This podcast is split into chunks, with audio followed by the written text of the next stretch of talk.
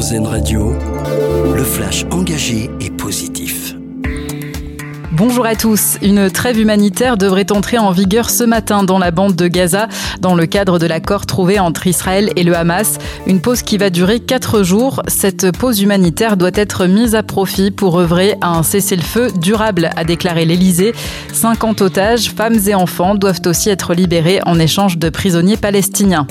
Après une accalmie pendant les vacances de la Toussaint, l'épidémie de bronchiolite repart. Toutes les régions métropolitaines sont désormais concernées, sauf la Corse. Cette maladie concerne surtout les bébés et provoque des difficultés respiratoires. Il est donc recommandé de respecter les gestes barrières en leur présence, se laver les mains, aérer la chambre des plus petits et laver régulièrement leurs jouets et leurs doudous.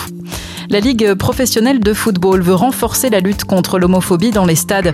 Le président de la LFP souhaite une interruption systématique des rencontres lors de chants homophobes. Il estime qu'après deux interruptions temporaires, il devrait même y avoir une interruption définitive du match. Il était auditionné à l'Assemblée nationale dans le cadre de la commission d'enquête sur les défaillances des fédérations sportives. Pour ceux qui n'ont pas encore décroché leur billet pour les JO de Paris, eh bien ce sera sans doute une des dernières opportunités d'en avoir. Une nouvelle phase de vente va ouvrir jeudi prochain. Plus de 400 000 billets disponibles, dont deux tiers à moins de 100 euros. À part le surf, tous les sports seront concernés, même les sessions pour lesquelles il n'y avait déjà plus de place. Rendez-vous le 30 novembre à 10h sur le site de la billetterie des JO.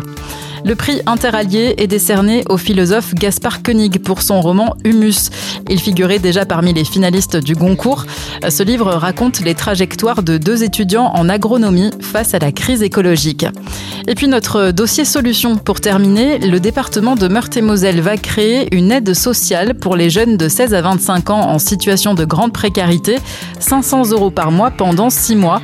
Ce dispositif a déjà fait ses preuves en Loire-Atlantique. Un jeune sur deux sort du dispositif au bout de 4 mois selon le président du département. Bonne matinée à l'écoute d'Airzen Radio. L'info engagée et positive, une exclusivité Airzen Radio.